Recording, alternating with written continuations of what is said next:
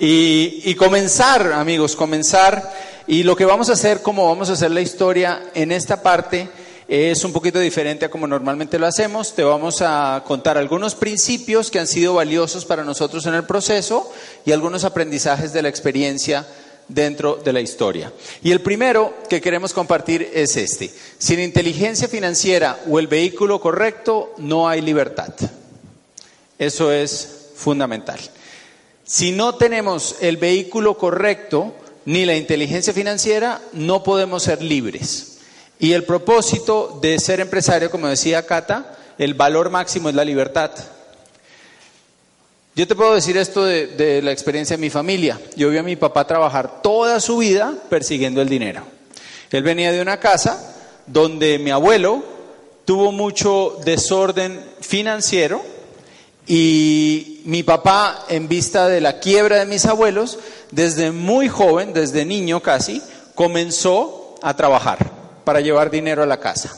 Se volvió la persona más disciplinada que tú puedas eh, pensar, el empleado perfecto, y él tenía un sueño. Él nos sentaba a mi hermana y a mí y nos decía, algún día yo me voy a retirar, algún día voy a tener tranquilidad, algún día me voy a ir a vivir en la playa, porque nosotros vivimos en Bogotá, Bogotá queda a más de 20 horas del mar, hay tres cordilleras que lo separan, y pues la verdad es que es un sueño para todos los bogotanos el tema de el mar.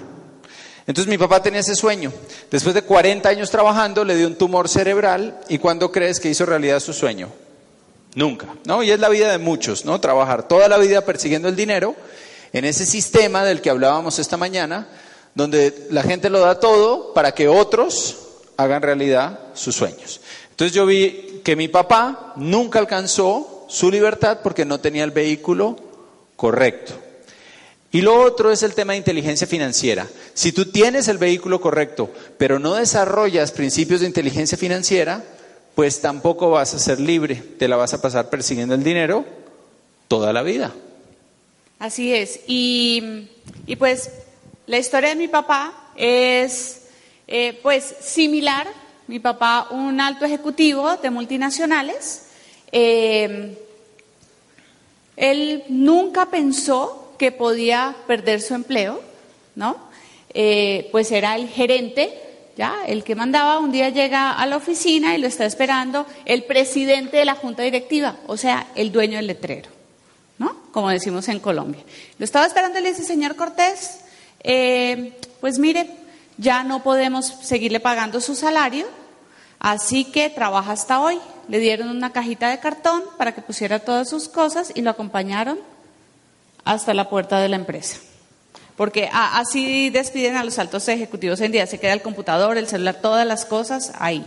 Y bueno, pues a mí me encanta esta frase porque, porque me acuerda, mi amor, ¿me vas a atropellar? No, perdón, es que la quiero poner acá. ¿Me estás? Y este Hazte tú mi vida linda de este lado.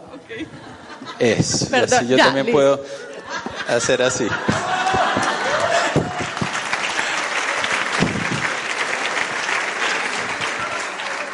Es que yo no me puedo hacer allá porque no podría hacer esto, mira. Ay, aquí tampoco. Ahora. Ok. Ay, Fer, te voy a bajar si sigues así. Ok. Esta frase me gusta mucho y quiero que la graben, ¿vale? La gente no planea fracasar, fracasa por no planear. Y saben qué, amigos, eso fue lo que le pasó a mi papá. Y eso es lo que le pasa a muchísimas personas que creen que nunca van a fallar, que nunca les va a pasar nada de lo que le pasa a la otra gente a ellos, ¿no? Después eh, del despido de papá, pues se viene una situación económica en mi familia muy complicada, una quiebra financiera. ¿Alguien ha vivido una quiebra financiera en su casa? Ok, bueno, ustedes saben de lo que estoy hablando. No, la casa se vuelve la casa embrujada. Cada vez que tú llegas a la casa falta algo, ¿no? Y pues, no sé, yo tenía 17 años y, y pues tú esa edad dices, ¿por qué me pasa esto? ¿No? O sea, y como que peleas con Dios, con la energía, con todo, dices, pero ¿por qué si nosotros hemos sido buenas personas? ¿Por qué nos pasa esto? Pero ¿sabes qué? O sea, a Dios no lo metas en eso. ¿no? Nosotros somos producto de las decisiones que tomamos. ¿ya? Mi familia tiene que separarse eh, y nos quedamos mi hermana y yo viviendo en la capital solas y pues tenemos que empezar a ganarnos la vida. Así que a los 17 años empiezo yo a trabajar. Y aquí hay una, una enseñanza que yo quiero que entiendan todos, no importa el nivel de éxito que tengas tú. Mira, el éxito es un pésimo maestro, hace que los listos crean que no pueden perder. El éxito es un pésimo maestro, hace que los listos crean que no puedes perder. Y eso nos pasa a muchos. ¿Alguien le ha pasado eso alguna vez? ¿No? Uno está tan seguro. En el negocio también nos pasa, ¿no? Nos pasa. Y, a muchos líderes, pues eso es lo que verdaderamente nos ha formado. Yo le digo a las personas cuando eh, se acercan, están frustrados, nos cuentan que no lograron su calificación o que se habían puesto una meta, en fin, yo les digo, ¿sabes qué? Me alegra, me alegra que estés viviendo esto, porque en el valle es donde tú más aprendes y es donde se forma verdaderamente el carácter de un líder. No hay ningún líder que haya llegado lejos que no haya tenido que pasar por el valle antes de subir a su montaña. Entonces, aprendan de eso, amen las experiencias de la vida, no importa si les parecen muy difíciles. Mire, yo hoy miro atrás y me acuerdo de esa quiebra económica, de, haber tenido que empezar a trabajar muy joven, de que mis amigas iban de fiesta y yo estaba trabajando. Pero ¿saben qué? Yo lo miro y digo, gracias Dios por haberme permitido vivir esa experiencia. Porque si no lo hubiera vivido, no sería la persona que soy hoy. Hubiera sido una niña consentida a la que le dieron todo, que nunca se hubiera preocupado por salir adelante. Entonces, gracias Dios por esas circunstancias que nos pasan. Y pues amigos, yo viendo a mi padre trabajar toda la vida persiguiendo el dinero, veo cómo se comenzó a enfermar, veo cómo primero fue gastritis, después una úlcera crónica que lo ponía muy mal, después finalmente cáncer dos veces. Y yo veo esa vida y yo digo, yo no quiero eso, yo quiero algo diferente. Y comienzo esa búsqueda por algo que me diera una vida diferente. En ese momento yo no sabía que estaba buscando la libertad financiera, ni entendía ni conocía el concepto. Yo pensaba que lo que necesitaba era hacerme rico, punto. Porque yo dije, pues si me hago rico ya está. Y entonces lo primero que yo pensé que me podía hacer rico fue el deporte. Yo veía a los grandes tenistas, eh, los premios que les daban en los torneos de millones de euros, y yo dije, uy, es que si me gano uno un Grand Slam de esos, 3 millones de euros, y ya está. Pongo ese dinero a rentar y ya está. Ese fue mi primer sueño. Comienzo a entrenar duro, comienzo a jugar tenis prácticamente a nivel profesional, llegué eh, a estar bien rankeado en el país. A los 17 años ya estaba todo listo para irme a Estados Unidos becado a jugar tenis y en ese momento tengo un accidente, me rompo la mano, en varios pedazos y bueno, resulta que esto de la mano es importante para el tenis. Eso acabó con ese proyecto, pasé más de un año en recuperación, pasó el tiempo, etcétera, se fue la ventanita de oportunidad de, eso y entró una etapa de mucho vacío en mi vida que yo realmente no sabía lo que quería. Mi papá organiza un almuerzo, ¿no? Con un tío mío que era el decano de economía de una universidad. ¿De qué creen que me convenció mi tío? ¿Qué? ¿No? Entonces empiezo a estudiar economía, me paso cinco años en la carrera, no me gustaba, pero tampoco era algo, pues no había otra cosa que me apasionara, entonces dije, bueno, terminemos esto y me voy a graduar y sale un cartelito en la Facultad de Economía que decía, Citibank busca economista recién graduado y ponía el salario. Y aquí les voy a hacer un paréntesis interesante. Hace un par de años nos fuimos con nuestros amigos eh, Checho, Checho y Lina, Sergio Castro y Lina González, a Marruecos. Fueron a una convención a Madrid y nos escapamos a Marruecos. Ahora les vamos a mostrar unas fotos increíbles. Y uno de los tours era ir a una plaza en Marrakech. Y nos dicen, en esta plaza es donde anteriormente vendían a los esclavos africanos. Los cazaban de sus tribus, los traían acá y aquí los subastaban a los portugueses, los españoles, que los compraban para llevarlos como esclavos a las plantaciones en América. Y el dinero con el que pagaban por los esclavos era la sal. Y de ahí viene la palabra salario.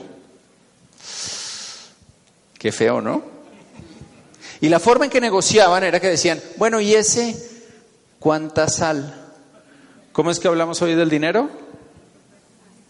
No mucho ha cambiado, ¿no?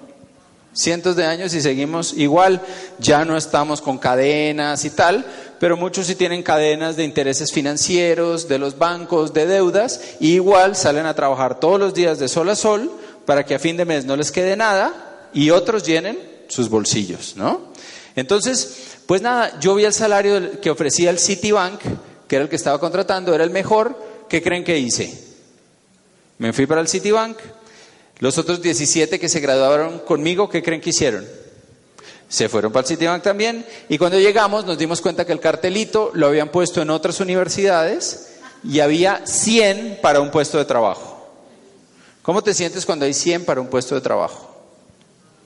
Pues yo perdí un poco la dignidad, ¿no? Yo le dije, mira, yo hago café, parqueo coches, plancho, de economía lo que necesiten, ¿no? Yo creo que me vieron la cara de necesidad porque me contrataron. Me gané el puesto y entro a trabajar al City, siempre cuento esto. Primer día paso por unas letras plateadas preciosas que decían City, el banco que nunca duerme. ¡Wow! Una semana después ya sabía quién era el pobre desgraciado que no iba a dormir, ¿no? Que estaba ya de lunes a sábado, a veces los domingos, informes todo el tiempo. Mi jefe le encantaba hacer reuniones sorpresa a las 7, 8 de la noche. Y me empiezan a pasar varias cosas. Eh, me endeudo porque todos tenían un, carro, yo no tenía, pues me compré uno endeudado. ¿no? Mis amigos después del banco salían a tomar algo para bajar el estrés y me empiezo yo a usar la tarjeta Visa y la Master, más de la cuenta, ¿no? Eso se vuelve como un vicio. Y llegó, pues claro, como era un banco, el crédito del carro, ¿con quién creen que era? Con el banco. ¿Y cómo me cobraban? De nómina. Y las tarjetas, igual. ¿no? Y te llegaban así, crédito de consumo, vete de vacaciones, el City, ¿no? Bajos intereses. Ah, pues vámonos de vacaciones. Pues llegó una quincena que me tenían que pagar y no me pagaron. Y yo llamo a, a recursos humanos y digo, oye, no pagaron. Y me dijeron, ah, te vamos a mandar el extracto. Y pues como todo se acumulaba, pues ahí esa quincena era más lo que debía que lo que me tocaba. En Colombia decimos, ah, pues le salía de ver. O sea, trabajé 15 días y ni siquiera alcanzó para pagarles, ¿no? Y entonces dije, wow, esto no me gusta porque estoy viviendo la misma vida de mi papá. Y entonces decido hacer un cambio, decido buscar, pido una oportunidad y pues sí, tres días después están invitando a mis amigos a conocer el negocio y yo voy colado a una reunión, veo el plan de negocios y me auspicio. ¿Por qué? Porque yo quería un cambio. Yo entendí desde el inicio que yo no servía para este negocio, porque mi mente es más matemática, no es social, es más numérica, porque nunca había hecho nada comercial, porque nunca había trabajado en equipo, no sabía nada de liderazgo, era tímido, callado, tenía pocos amigos, o sea, pésimo prospecto para el negocio. Era el tipo de personas que tú le muestras el plan y te dicen, es que yo no soy para eso. ¿Sí les ha pasado? Pues ese era yo.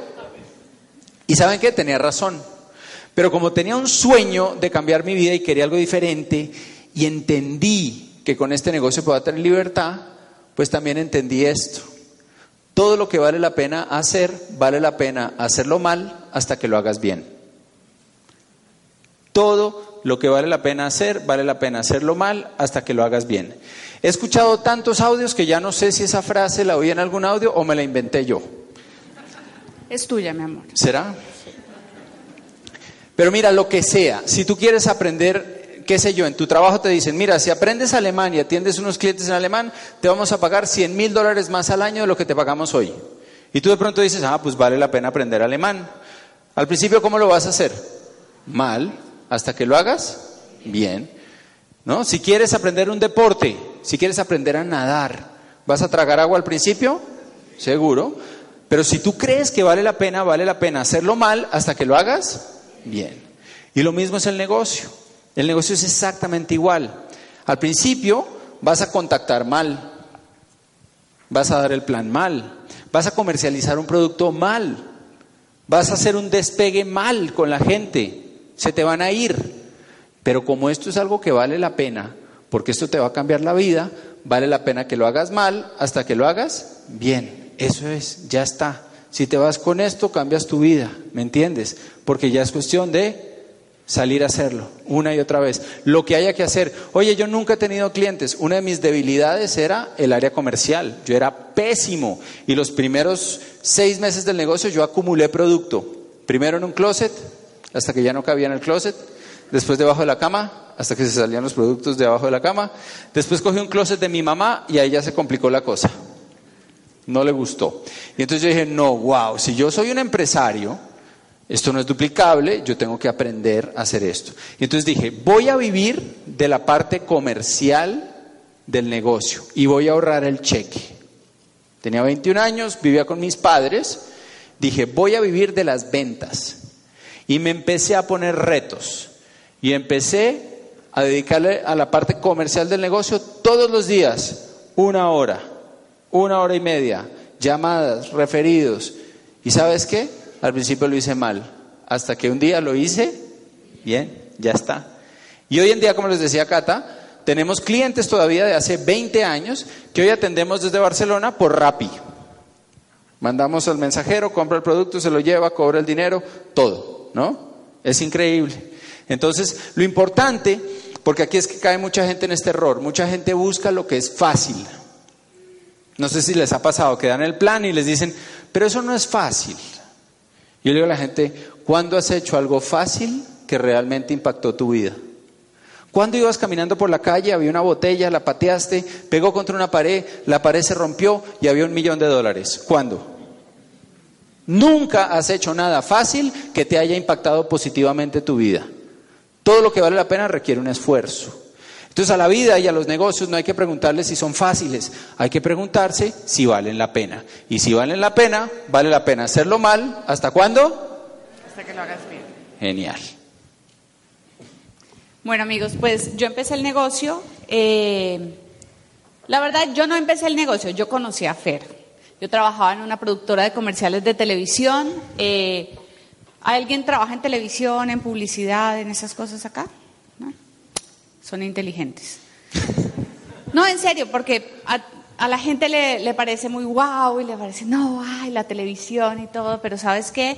Eh, trabajábamos, mira, mi horario era de lunes a jueves de 7 de la mañana, normalmente hasta 10 de la noche. Y viernes y sábado dormíamos en los estudios porque estábamos grabando.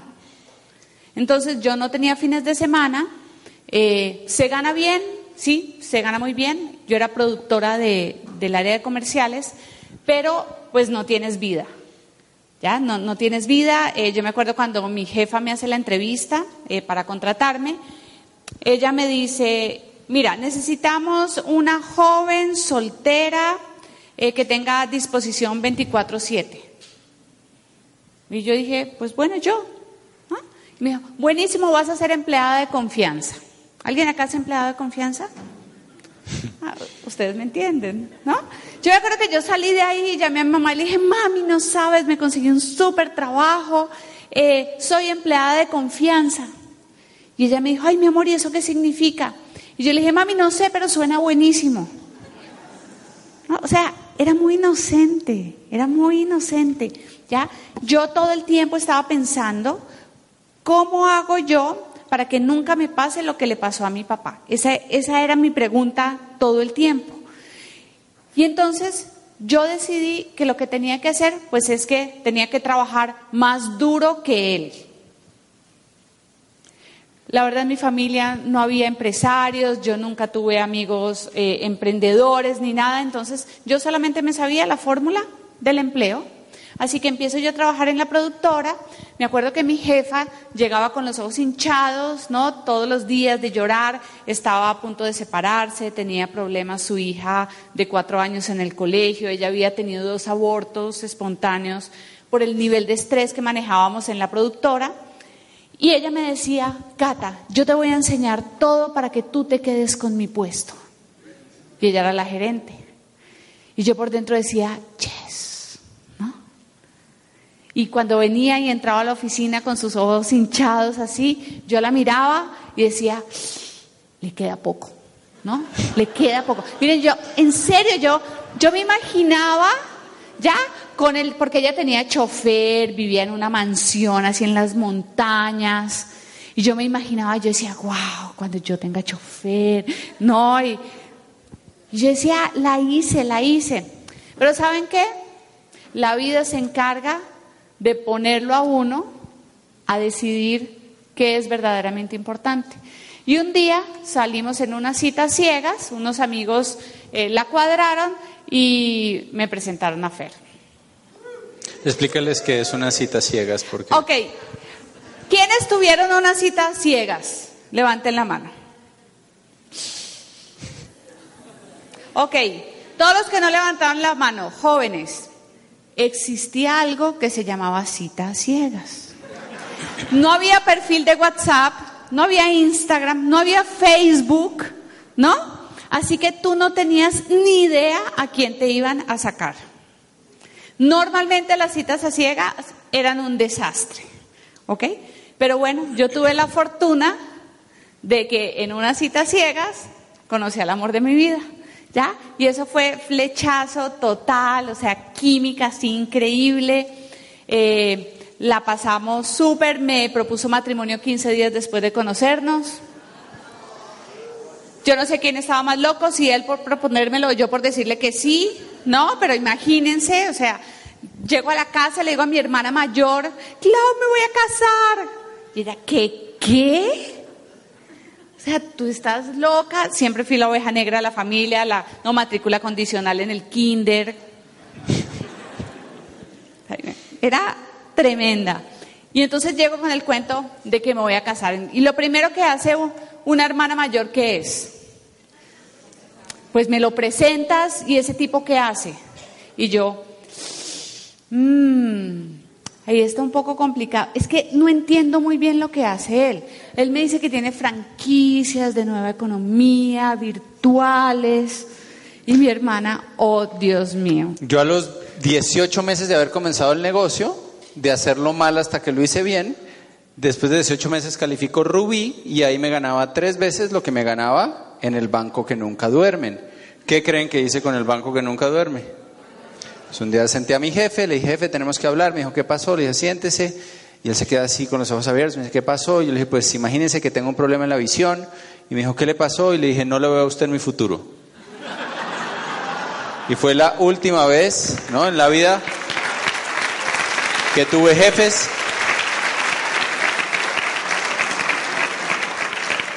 Última vez, tenía 22 añitos. Última vez que tuve jefes. Bueno, después me casé, pero... Jefes que me pagaban, ¿no? Entonces, después de eso, pues yo vivía una vida, la verdad que increíble, ¿no? Yo me despertaba a la hora que me despertaba, iba al gimnasio, estaba Hacía construyendo el negocio, hacía siesta, leía, oía los audios, salía a dar planes, pero yo controlaba, pues, mi libertad. Así que, pues claro, todos estaban preocupadísimos. Eh, la verdad era que yo era tan mala, tan mala, tan mala prospecto que ni mi marido me dio el plan. O sea, yo era pésimo prospecto, de verdad. Entonces Fer decidió que él no me iba a dar a mí el plan, que él iba a seguir con su negocio y yo iba a seguir con mi empleo. Pero de vez en cuando, ¿no? Él me llevaba a una OE o él, no sé, salíamos con la gente del negocio y pues, no sé, yo empecé como a decir, oiga, eso está como interesante, esta gente tiene una vida increíble. Me acuerdo que una vez estábamos grabando eh, y Fer me dice, "Eh, tengo una convención, acompáñame. Yo le digo, no, pues Fer, no puedo, estoy, estamos grabando. Y me dice, bueno, pues solamente una horita te escapas. Y yo le dije, bueno, está bien. Y yo me acuerdo de esa convención porque la tengo acá. Me sentó como en la, no sé, en la quinta fila, ahí.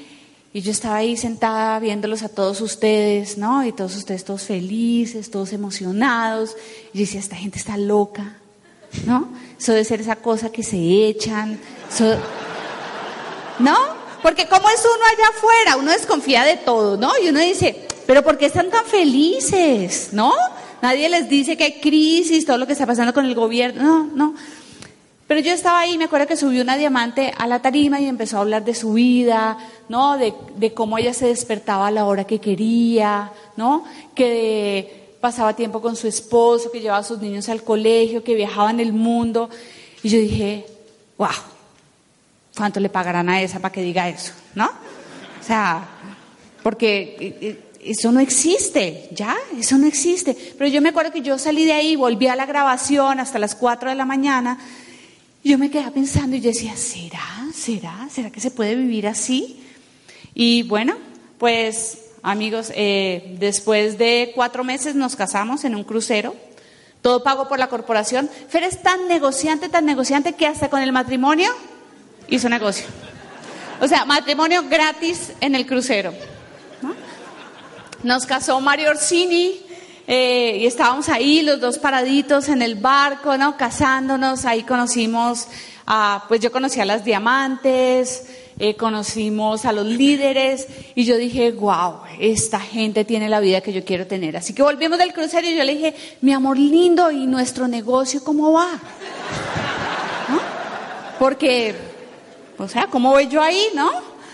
Y, y bueno, empezamos a hacer el negocio juntos y la verdad es que eh, pues fue una bendición. Al principio bien disfrazada, eh, eh, peleábamos muchísimo. Yo sé que aquí no pasa, no, no hay ninguna discusión en pareja por, por el negocio. Ya lo verificamos, ¿cierto? O sea, no para nada. Aquí la esposa le dice al señor, mi amor, se te olvidó llamar a esta señora.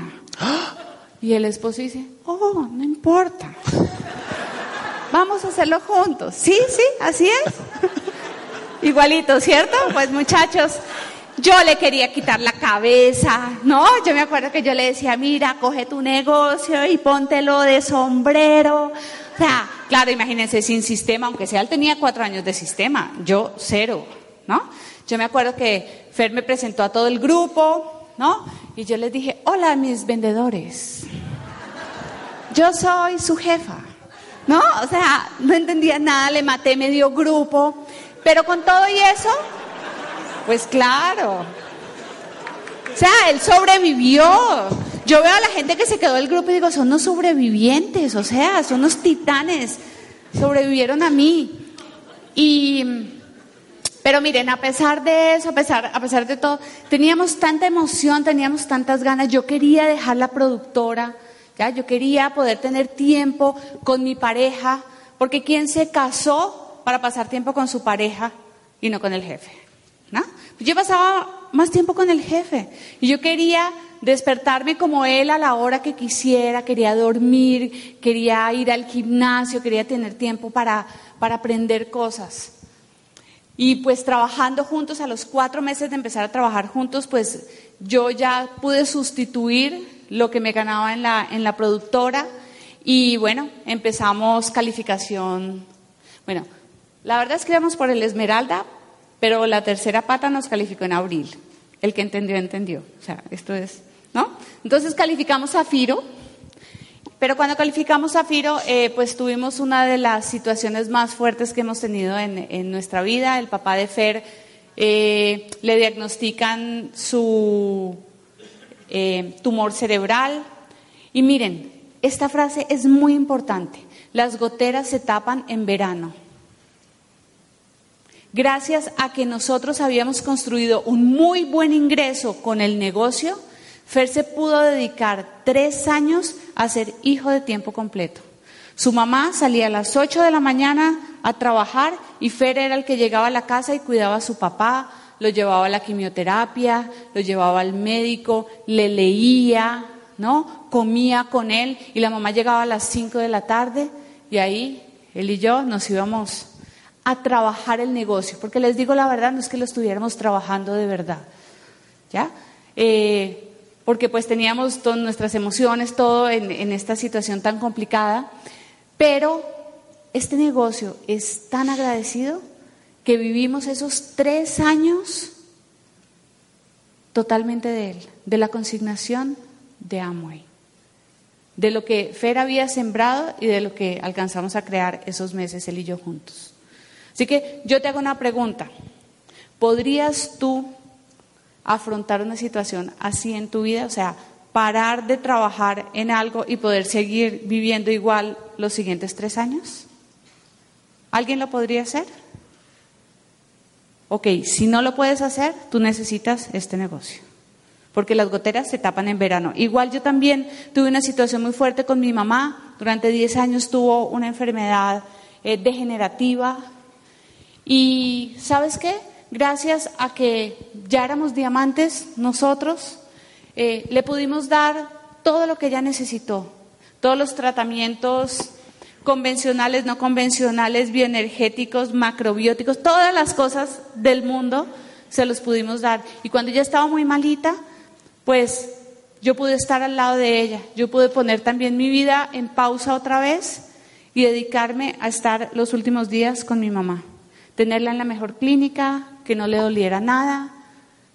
Ella se pudo despedir de toda la familia y antes de morir tuvimos un momento muy especial, ella y yo, que yo espero que sobre todas las mujeres, yo sé que esto las va a tocar mucho, pero yo espero que el día que tu mamita se esté yendo, tú puedas estar a su lado, le tomes la mano y le digas, mami, vete tranquila, que yo me hago cargo de todo.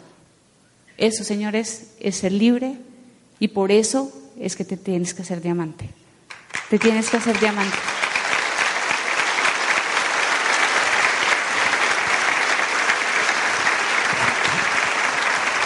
Y pues amigos, ahí está el gran tesoro de este negocio. ¿Dinero? Sí. Coches, automóviles, casas, propiedades. Eh, ah, cambiemos. Ah, ok. Pensé que ibas a... Es que tú eres mejor para esta parte. Sí. No, lujos, casas, sueños, viajes en primera clase, conocer el mundo, eh, etcétera, etcétera, todo eso está muy bien. Pero el verdadero tesoro que te va a dar este negocio es el tú poder decidir con quién pasas tu tiempo, en qué momento. Y tener la tranquilidad de que el dinero no es ningún problema para tú atender a la gente que amas sin restricciones, ¿no? ¿Cuántos de ustedes solo por eso harían lo que fuera, ¿no? Y hay tanta gente allá afuera, empezando por nuestra familia muchas veces, que necesita que tú ganes, que tú triunfes, que tú seas esa luz de esperanza para ellos, que no hay tiempo, amigos, que, que perder. Así que bueno, pues calificamos diamante y miren, me gusta mucho esa foto porque en el tiempo en que nosotros estábamos en calificación diamante, pues los diamantes que iban a los eventos en, en Colombia, básicamente, pues eran diamantes de Estados Unidos, ¿no? Eran diamantes americanos. Y yo me acuerdo que todos decían, y tú llegas a diamante y te haces tu casa. Y tú llegas a diamante y te haces tu casa. Y tú llegas a diamante y te haces tu casa. Así que, ¿qué creen que nosotros hicimos? llegamos a diamante y le dije, oye, Feri, la casa. Y entonces, no, pues mi amor, hagamos la casa. Entonces, pues construimos nuestra casa, la diseñamos, ¿no? Eh, tenía un jardín súper lindo con un jacuzzi para 12 personas y bueno, era, era espectacular. Yo tenía un cuarto solamente para mí, era mi vestir, o sea, fue absolutamente increíble. Pero imagínense que ahí invitamos a una convención a Patrick y Joyce, embajadores Corona de Tailandia, un par de jóvenes, eh, tenían nuestra misma edad y se paran en la tarima y entonces me acuerdo que Patrick dice, y nosotros vivimos en el mundo, no tenemos una casa, sino que vamos de ciudad en ciudad, entonces estamos 15 días en Hong Kong, en la suite de un hotel y alquilamos un Lamborghini y después vamos a Nueva York y vivimos ahí 20 días y tenemos una limusina y después Miren, yo era ahí sentada en la punta de la silla y yo decía, ¿qué qué? O sea, ¿con este negocio se puede hacer esto? Miren, esa noche yo no dormí. Y ustedes saben lo que pasa cuando a una mujer se le mete algo en la cabeza, ¿cierto? O sea, la casa tenía 15 días. Yo le decía, mi amor, ¿quién quiere tener una casa cuando puede vivir en el mundo? ¿No? ¿Quién quiere tener una casa cuando el mundo es el sitio donde tú puedes vivir. Así que pues empezamos un, un proyecto para ver en qué lugar del mundo queríamos vivir, ¿no? Eh, pues siempre hemos sido unos líderes muy viajeros, fuimos los esmeraldas más jóvenes de América Latina, los diamantes más jóvenes de América Latina, así que viajábamos muchísimo, no era la época ahora como, ¿no? Que hay tantos líderes jóvenes, no, nosotros éramos ahí solitos, entonces nos llevaban por todas partes y me acuerdo que en los seminarios, ¿no? Las mamás hacían una fila larga, cada una con su hijo, para que nosotros convenciéramos a los hijos de que hicieran el negocio. Era, era increíble, ¿no? Y viajamos mucho, conocimos muchos lugares y pues entre esos lugares eh, yo me enamoré de España y me enamoré de Barcelona. Y me acuerdo que un día llegamos a la casa, habíamos acabado de hacer el diamante fundador y Fer me dijo, mi amor, tenemos que hablar. Y yo le dije, ah, ¿qué hice? ¿No? Y me dijo, ¿en qué ciudad del mundo quieres vivir? Porque nosotros en este momento podemos vivir en cualquier lugar del mundo. Escoge tú la ciudad. Y yo dije, ¡Ah! Barcelona. Y me dijo, ok, pues nos vamos a vivir a Barcelona. Y abrimos el 5 de abril del 2015, abrimos nuestra segunda casa en Barcelona. Allá los esperamos, de verdad, ahí estamos, llegamos a vivir de los mejores edificios de Barcelona, eh, la gran vida. El sueño que nunca pudo hacer mi padre con 40 años de trabajo, nosotros con 15 años de emprendimiento lo pudimos hacer. Vivir en el mejor lugar frente al mar y verlo todos los días cuando nos despertábamos. Y cuéntales. Y ese fue un regalo de cumpleaños que me hizo Cata, recién llegados allá a Barcelona. Hombres aplaudan. Si quieren que su mujer algún día, ¿no? Pues sí, amigos, Fer me dio, me cumplió el sueño de llevarme a vivir a donde yo quisiera, demostrarme el mundo. Así que pues yo tenía también que lucirme. Así que ahí empezamos. Esto, no sé qué es. Bueno, esto es algo muy interesante. Es una adición a la...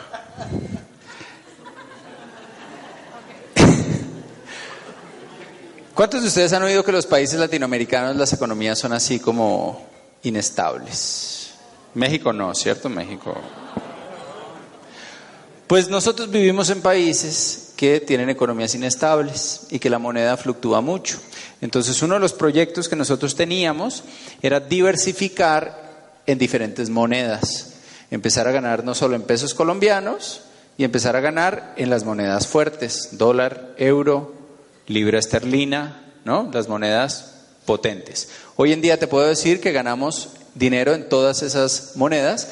Este es el extracto de pago del mes pasado, te puse el último, de nuestro negocio. Esto es eh, UK, Reino Unido, Amway United Kingdom. Y esto que ves acá son libras esterlinas, que es la moneda más cara del mundo, y son 1933,37 libras esterlinas. Unos dólares serían como unos 3.500 dólares, algo aproximado, más o menos. ¿Cuántos son esos en pesos mexicanos? 70 mil pesos. Que al año serían 840 mil pesos. ¿A quién le gustaría ganarse 840 mil pesos en libras esterlinas? Está bien, ¿no? Y Adicional a nuestro negocio ah, claro. diamante. Esto es nuestro negocio de nuestro proyecto Europa, que esto tiene menos de tres años, ¿no? Este, este proyecto. No tiene lo que les contamos ahora es nuestro negocio diamante, que su base es en Colombia, que es el negocio más fuerte que tenemos eh, hoy en día. Lo que les estoy mostrando es la expansión, ¿vale? Y aquí pueden ver cómo nos pagan bonos de liderazgo internacional, que quiere decir sobre las líneas calificadas en otros lugares del mundo. Aquí tienen el de España, eh, que fueron en este caso 426 euros, que lo traducen a 477 dólares, y este es de los Estados Unidos, que también generamos un bono de 450 dólares adicionales por el negocio de Estados Unidos. Libras, euros, dólares, pesos colombianos. Eso es un negocio que te da libertad. y seguridad económica. En los cuatro años que llevamos viviendo en Europa, el peso colombiano se ha devaluado alrededor de un 70%. Comprábamos euros a 2.300 pesos, ahora están a 3.800. Pero como hemos compensado construyendo un negocio en estas monedas, no nos ha afectado. Si quieres libertad y seguridad para toda la vida, tienes un negocio que te puede producir ingresos en diferentes monedas. ¿No es espectacular eso? Espectacular. Wow, estuvo bueno ese. Adición, ¿te gustó? Esa adición, mi amor. Ok, amamos viajar, eh, nos encanta. Yo digo que el dinero mejor invertido es en los viajes, ¿no? Porque te queda aquí, te queda aquí. Hemos bueno, este está desactualizado. La verdad es que mantenerlo actualizado para los eventos es bastante complicado, pero esta es una app que tenemos que nos va mostrando y va marcando cuántos países y cuántas ciudades del mundo vamos conociendo. Eh, vamos en 466 ciudades y 51 países. Nos faltan como 32 países de los que queremos. De los que queremos conocer. Pero vamos muy bien. Vamos muy bien, ¿no?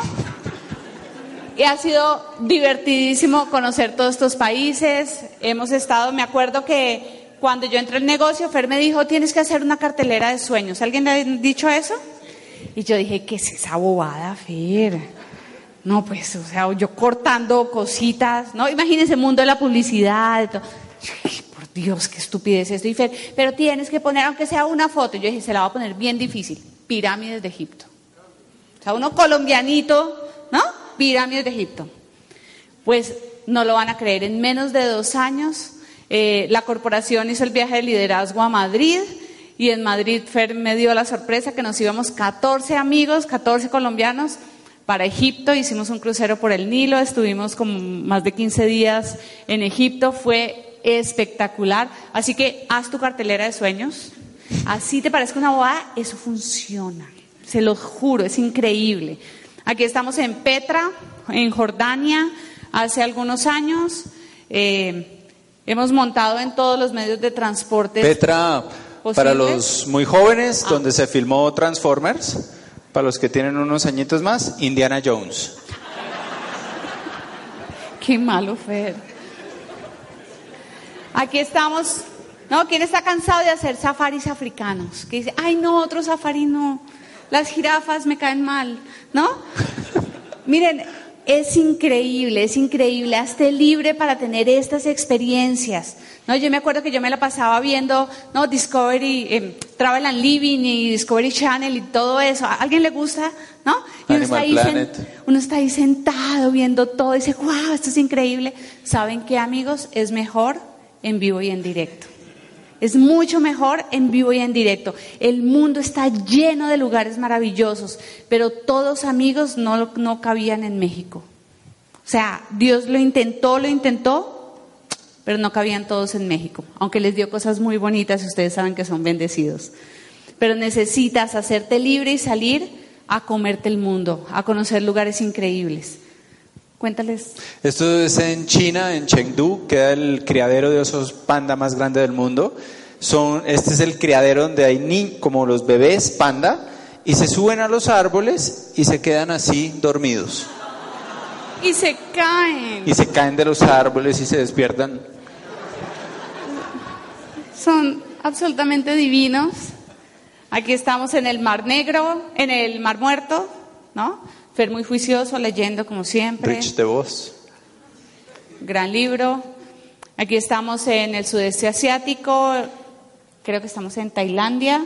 Ese es un pueblo donde cuando tú vas a pasar la calle tienes que mirar lado y lado que no venga un elefante, porque no hay coches, sino la gente anda en elefante.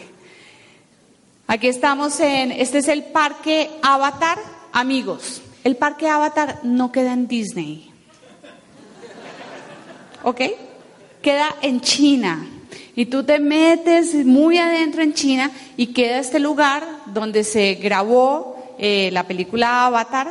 Y es porque esas montañas que ustedes ven, eh, hay días en que las nubes están bajas y entonces están por debajo de las montañas y se ven las montañas flotando. Y ahí estamos en la pasarela de cristal. ¿Alguien le tiene miedo a las alturas? Miren, yo grité como una loca, pero igual estaba en China, nadie me conocía. O sea, yo digo, si hay algún video de YouTube de la loca de la pasarela de cristal, esa soy yo, ¿no? Pero yo estaba ahí, yo decía, Dios mío, yo me tengo que subir a esa pasarela, yo tengo que afrontar mis miedos, no, no me voy a quedar acá.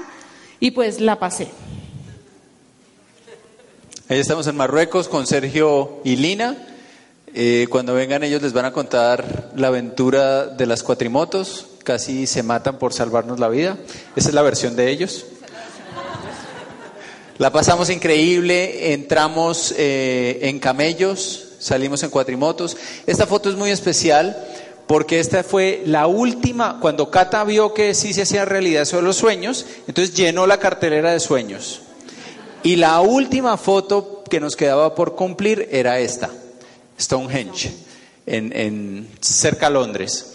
Y estuvimos en septiembre pasado, fue una experiencia increíble porque se lo di de sorpresa de cumpleaños el año pasado y cuando íbamos para allá estaba cayendo un diluvio impresionante y el tráfico de Londres es horrible, duramos dos horas sin podernos mover ¿no? en, el camión donde íbamos y teníamos que llegar a las cinco o no entrábamos y, y está pasando el tiempo, yo estaba estresado y se los tengo que confesar amigos, no le digan a nadie, pero no tenía la mejor actitud. Estaba estresado. Llegamos allá, faltando cinco minutos para las cinco, nos bajamos, nos dieron a cada uno un poncho de esos de la lluvia, ¿cómo se llama eso acá? Un poncho, rosados, amarillos, la cosa más espantosa. Llegamos allá y no se veían las piedras porque estaba llena de gente con ponchos y con paraguas. Aparte de eso se me dañó la audioguía, yo soy auditivo, y mejor dicho, yo estaba yo decía, pero ¿qué es esto? ¿Cómo puede esto salir mal? No, era un sueño venir acá, ¿qué es esto? O sea, negativo. Y claro, contagié a Cata también y los dos estábamos con una actitud bien, bien de prenegocio, ¿no?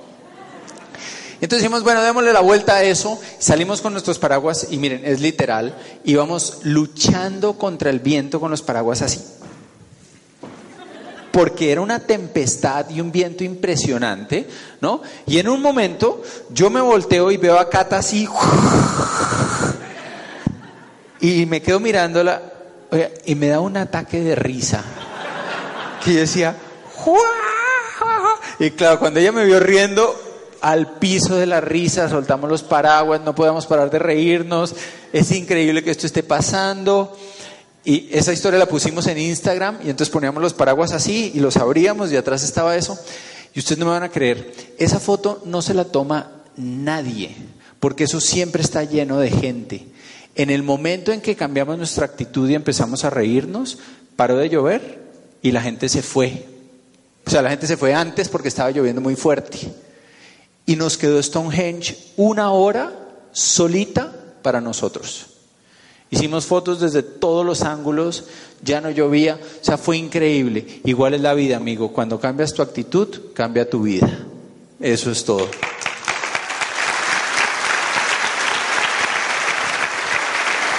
Y bueno, aquí hay muchas fotos, ahí estamos en el Sahara, en camellos, como les digo, vivir en vivo y en directo, ir al mejor hotel del mundo en Dubái y tomarte un capuchino con polvo de oro. 75 dólares cada capuchino. ¿No? Fer me decía, mi amor, la inteligencia financiera. Yo le dije, no, aquí no aplica. ¿Ok? Aquí no aplica. Yo quiero tomarme mi capuchino con polvo de oro. Pasamos una tarde en ese hotel espectacular, ¿no? Yo me sentía esposa de jeque árabe, ¿no? Fue, fue algo increíble estar en, en abiertos de tenis por todo el mundo. Eh, que Fer pueda ver a, todos los grandes tenistas, los grandes deportistas. Esto fue algo que Fer me dio de Navidad hace un par de años, me sorprendió, me dijo, mi amor, este año te voy a sorprender en Navidad. Y yo le dije, no a dar un electrodoméstico, ¿no? Señores, paréntesis, nunca le den a su esposa un electrodoméstico. Eso está mal no es divertido, no es bonito, ¿ok? No se hace. ¿Sí o no, mujeres? No. Exacto. ¿Qué les pueden dar? Pues señores, si ustedes son tan hombres y se ponen los pantalones, algún día usted le van a poder decir a su mujer, mi amor, te doy un día de compras ilimitado. Y ahí estoy yo en mi día de compras ilimitado. Me cansé de comprar cuando yo ya le decía, ay Fer, no más. Y me decía, otro más, otro almacén más. Yo, no. Fue, fue algo espectacular. Y encontré algo increíble. Estamos, todos somos adultos, ¿no? ¿Ustedes han oído hablar del punto G? Lo encontré, ¿saben dónde queda? Al final de la palabra shopping.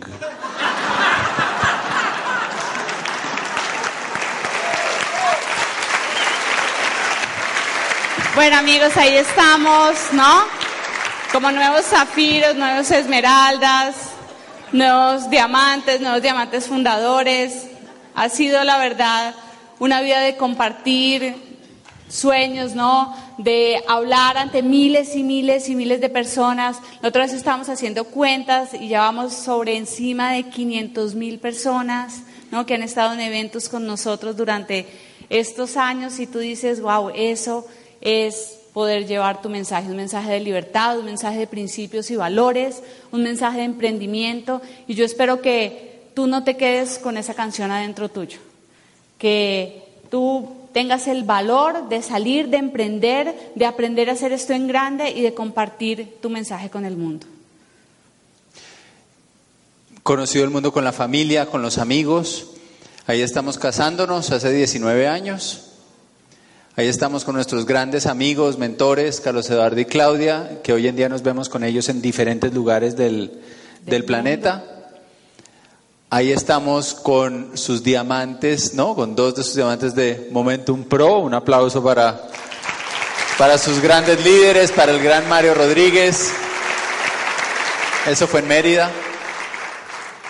Y tener la oportunidad de lo que hablábamos ayer, ¿no? De tomar una decisión de crecer sin límites, de nunca parar de crecer, nunca parar de aprender, siempre estar evolucionando y de la mano de los mejores maestros pues a nivel global. Aquí estamos con Leonard Kim, doble embajador Corona fundador. Se para en Club de Diamantes y nos dice, amigos, no hagan Amway por ganar dinero, hagan Amway por ser excelentes en la vida. Yo dije, wow, como ustedes. Ahí estamos, hemos tenido unos mentores increíbles. Eso fue, esa foto fue hace más de 10 años. Ahí estamos con Mario Betty Orsini, con Ángel y Maite de la Calle, con los que trabajamos hoy en día en Europa. Ir a los cursos más exclusivos, más costosos, con la gente que está mandando la parada en el mundo, a aprender, a aprender, a ver cómo podemos mejorar, qué podemos dar nuevo. Y bueno, eres bendecido para bendecir. ¿No? Eh, yo siempre tuve la, el sueño de tener una fundación de niños, de poder ayudar a niños. Y bueno, hace unos años con un amigo pues empezamos a apoyar una, una fundación, tenemos más de 62 niños a los que les damos un hogar seguro donde vivir, les damos educación, les damos alimentación, todos toman kits de Nutralite, o sea, son unos niños absolutamente espectaculares y bueno, yo espero que tú puedas trascender, puedas contribuir y ayudar a muchas personas. Vivimos en países donde hay personas que necesitan nuestra ayuda, seguro, ¿cierto? Y pues nosotros, si nos hacemos libres, pues vamos a poder impactar a la sociedad. Ahí estamos llegando al Club de Diamantes eh, con nuestros, nuestro equipo de apoyo en ese momento, los ¿no? los hoy en día embajadores Corona y dobles diamantes Betty. Y bueno, Mario acaba de pasar a mejor vida. Em, la semana antepasada para nosotros fue un impacto muy fuerte porque éramos familia, éramos realmente, pues fueron nuestros mentores los que nos enseñaron cómo construir este negocio.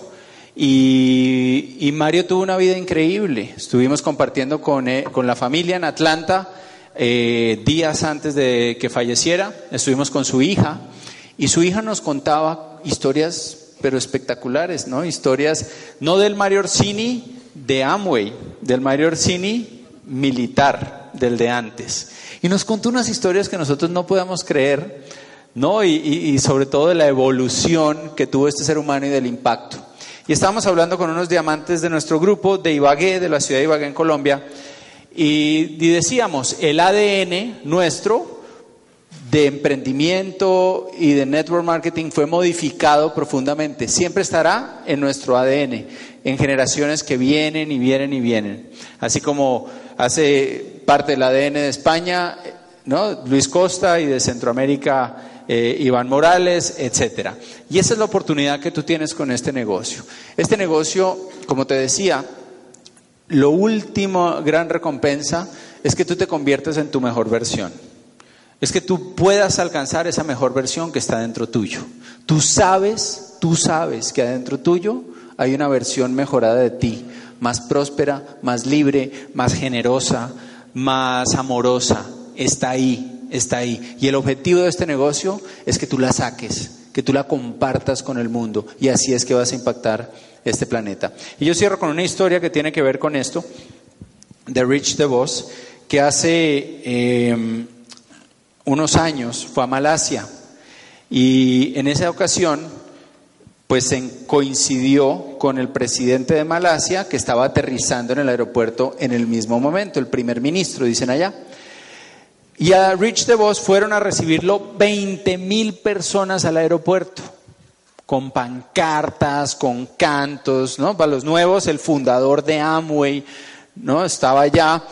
Eh, Rich también murió hace poco, ¿no? El año pasado o antepasado. Y, y el presidente de Malasia estaba muy impactado por ese recibimiento y dijo, yo lo quiero conocer. Y entonces organizaron una sección del aeropuerto para que se conocieran Rich DeVos y el presidente de Malasia. Y llegó Rich y el señor, pues el presidente lo saluda, le dice, señor DeVos, es un honor conocerlo. Rich le dice lo mismo y le dice, quiero que me explique algo. Yo soy el presidente de este país y cuando yo llego al país, vendrá a recogerme una comitiva de 10, 15, máximo 20 personas. ¿Cómo es posible que usted vengan a recibirlo 20 mil? Y Rich le dice, pues respetuosamente, señor ministro, yo creo que lo que pasa es que los 15 o 20 que vienen a recibirlo a usted, vienen a recibirlo por lo grande que es usted. Pero los 20 mil que están allá afuera, que vienen a recibirme a mí, no vienen a recibirme a mí porque yo sea grande. Vienen a recibirme porque amo y les ha mostrado la grandeza que hay en sus corazones. Y de eso se trata este negocio, amigos. De eso se trata este negocio. Este negocio se trata de que tú saques tu grandeza. Este negocio se trata de que tú te hagas diamante, de que tú le cambies la vida a un montón de gente, a tu familia y a tu sociedad. Que Dios los bendiga y nos vemos en tu versión mejorada. Que Dios los bendiga.